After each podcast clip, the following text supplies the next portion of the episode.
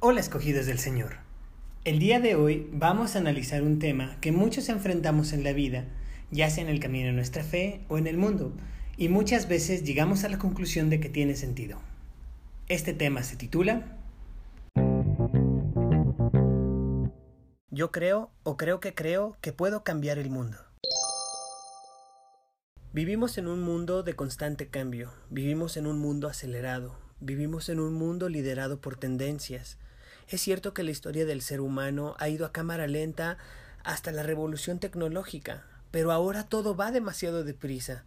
Nuevos estudios contradicen lo que nosotros aprendimos en la escuela, y un día una cosa que hacemos está bien, y luego está mal, y luego otra vez está bien, al menos a los ojos del mundo.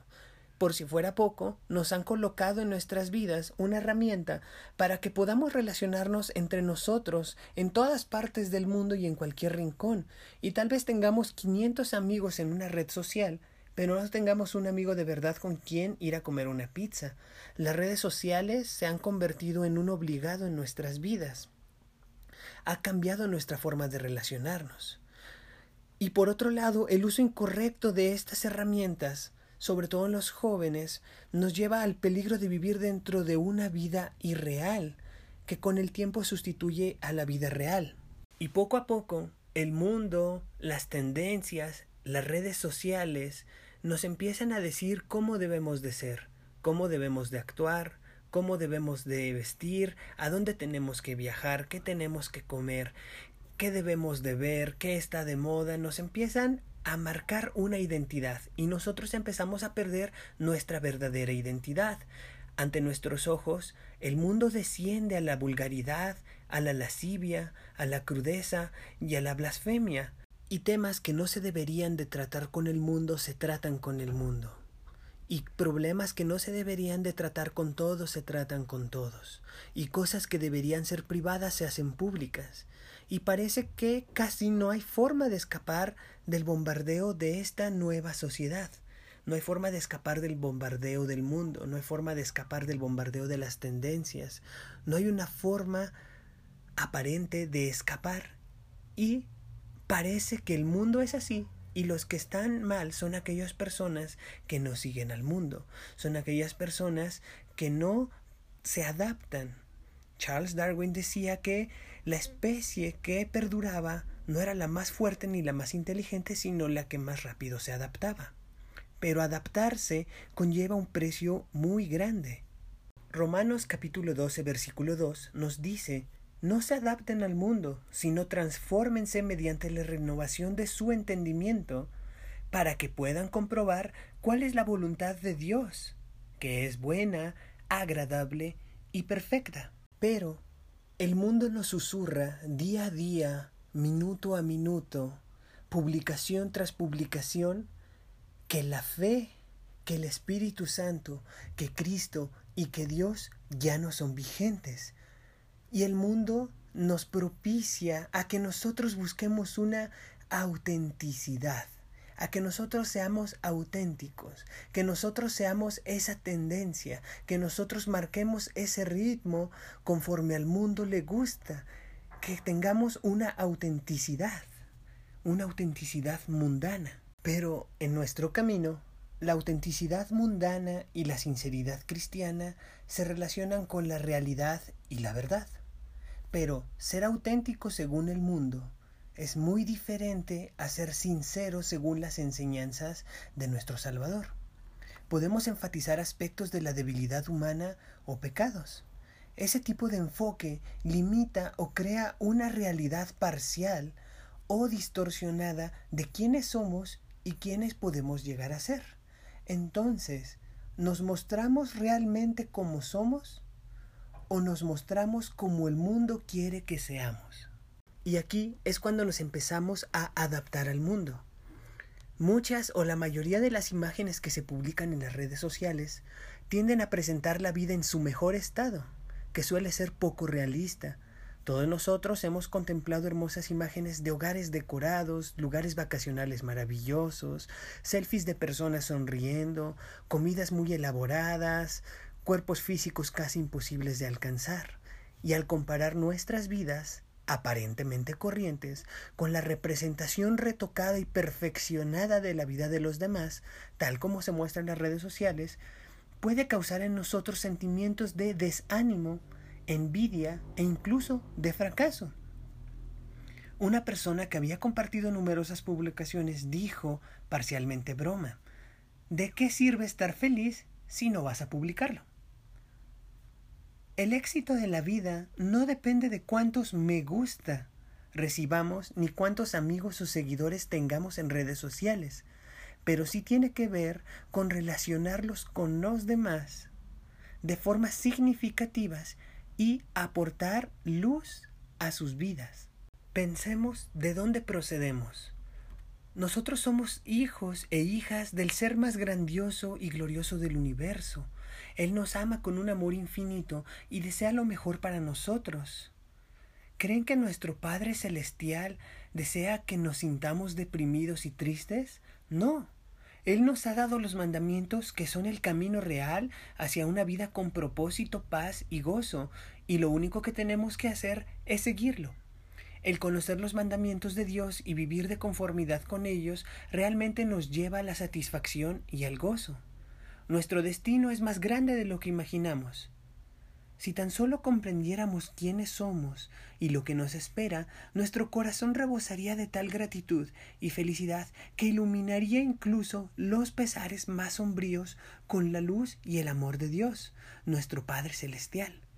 La próxima vez que nos sintamos infelices, debemos recordar de dónde provenimos y a dónde vamos.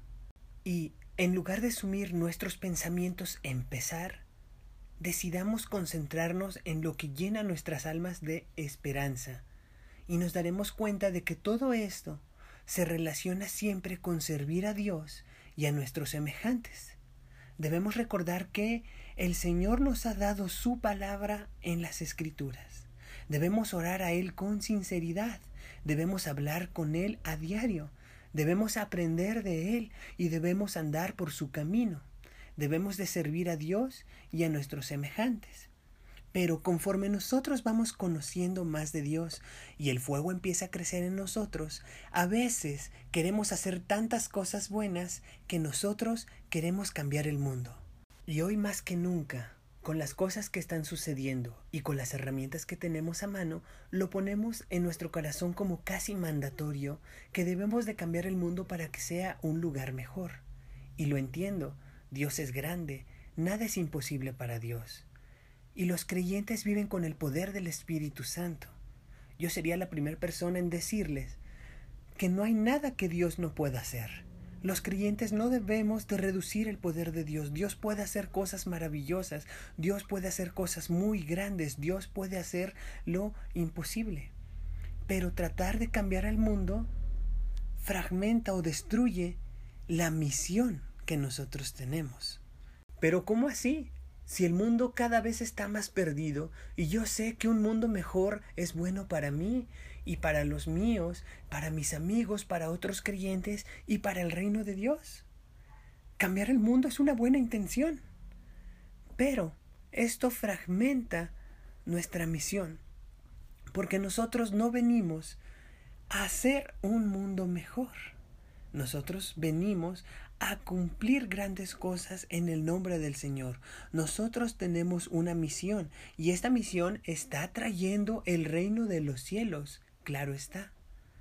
Con esto no estoy tratando de destruir la pasión que tiene la gente. No estoy tratando de apagar el fuego de esa gente que tiene tanta pasión que entra dando tumbos y luz a los demás, trayendo salvación, sanidad, espíritu, bienaventuranzas y gozo a todos. No, para nada. Y habiendo dicho todo esto, me gustaría dar cinco razones por las cuales nosotros los creyentes debemos de dejar de tratar de cambiar al mundo.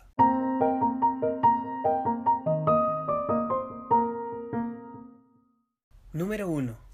Dios no nos mandó a cambiar el mundo. ¿Qué? Esto es una blasfemia, ¿no? No, realmente no. Dios no llamó a los creyentes a cambiar el mundo porque esa no es nuestra tarea. Y nadie tiene la capacidad de llevar a cabo esta tarea más que Cristo.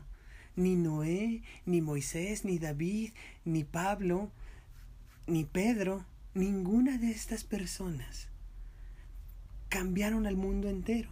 Sí, eran apasionados, sí, tenían mucho fuego. Pero si Pedro o Pablo estaban buscando cambiar al mundo, hubieran fallado. Nosotros servimos, nosotros amamos, nosotros proclamamos, nosotros vivimos cada momento de nuestras vidas para Cristo, porque sabemos que Él un día cambiará el mundo completo. Él va a restaurar al mundo. Entonces, hasta que llegue Cristo y que Cristo haga estos cambios, nosotros no vamos a cambiar el mundo.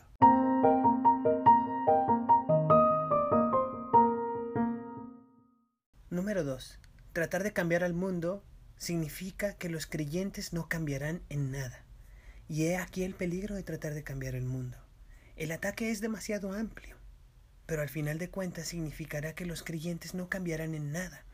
Dios nos ha dado un grupo y un paquete de cualidades únicos a cada uno de nosotras.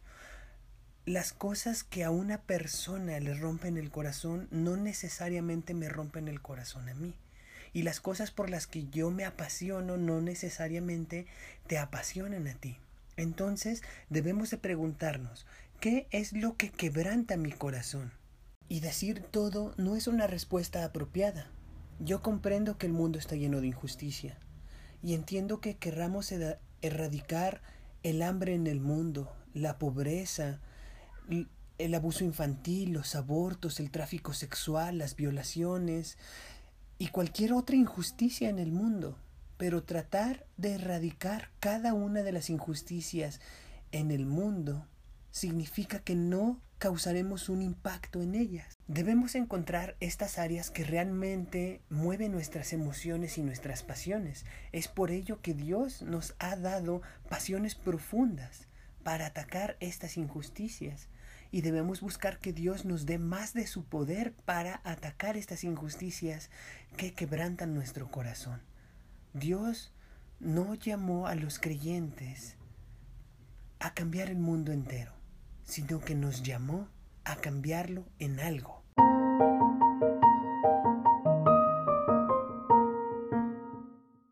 Número 3.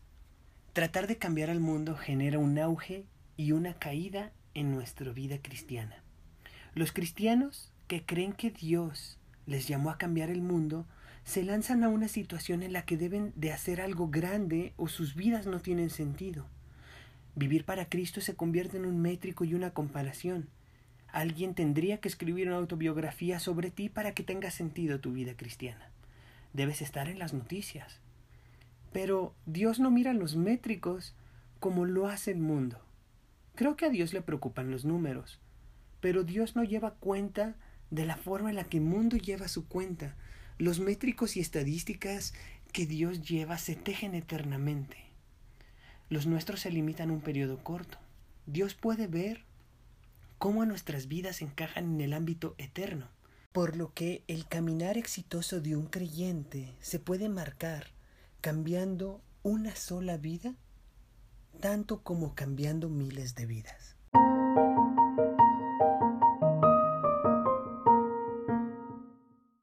Número 4. Tratar de cambiar al mundo nubla el trabajo que Dios está haciendo en el presente.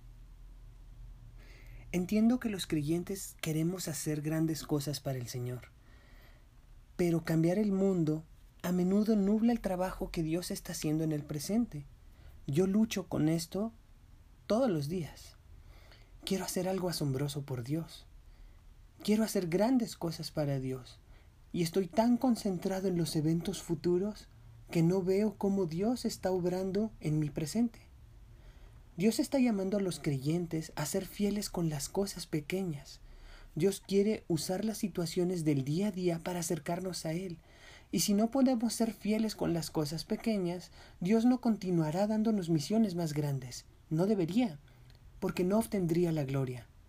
El verdadero desafío en esta vida no es tratar de hacer grandes cosas para Dios, es vivir en fiel obediencia a Dios todos los días.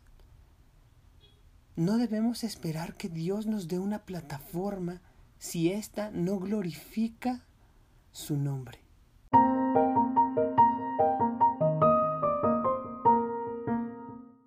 Número 5. Tratar de cambiar al mundo es más bien una idea abstracta, en vez de ser un modo de erradicar la injusticia. La razón por la que existimos es para amar a Dios y amar a nuestro prójimo. Si decidimos cambiar el mundo, pero no tenemos el deseo de transformar vidas, perdemos el punto. Dios no necesita quien le ayude. Hay una historia de alguien que intentó ayudar la bendición y promesa que Dios le dio que generó un Ismael cuando había un Isaac prometido. Dios no necesita más portavoces. El mundo no necesita cristianos apasionados por abrir otro orfanato o construir otro más. El mundo necesita cristianos apasionados por las personas, gente sin voz, gente hambrienta, personas marginadas. Las personas sin hogar en nuestras comunidades no son proyectos, no son causas que debemos erradicar, son personas reales con nombres reales. Y los creyentes no honrarán a Dios hasta que nos demos cuenta de que debajo de las causas que estamos tratando de erradicar están las personas creadas a imagen de Dios. No existimos para cambiar el mundo.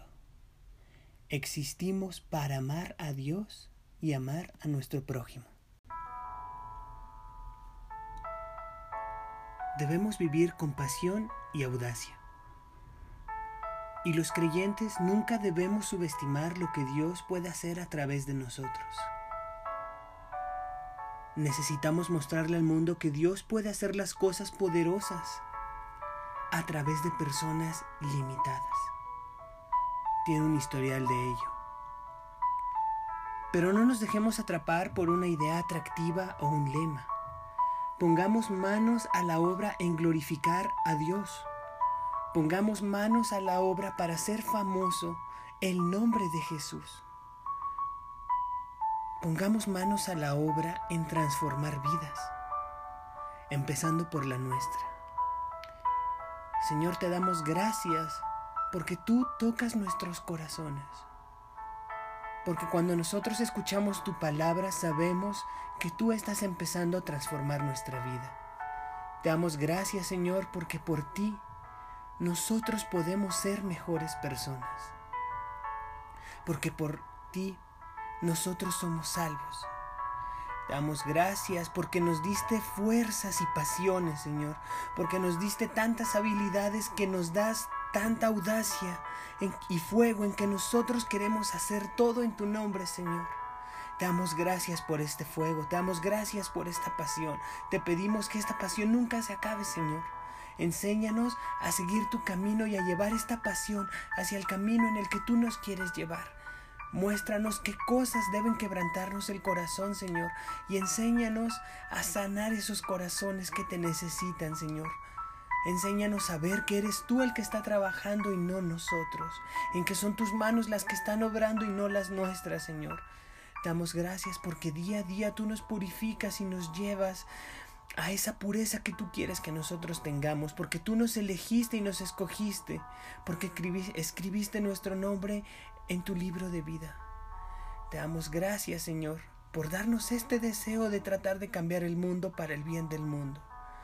Pero sobre todo te damos gracias porque sabemos que tú vas a cambiar el mundo para bien y nosotros estamos esperando ello, Señor. Aguardamos instrucciones y nosotros queremos servirte de muchas maneras, Señor. Somos tan impulsivos y estamos tan llenos de fuego que no sabemos cómo empezar, cómo hacerlo y queremos hacer todo. A veces tratamos de ayudarte y te pedimos perdón porque hacemos cosas en nuestras fuerzas en vez de dejarla en tus manos. Te pedimos, Señor, que tú nos guíes en este camino y te pedimos que no nos olvides. por el poderoso nombre de tu Hijo Jesús. A ti sea la gloria, la honra y el poder, por los siglos de los siglos. Amén.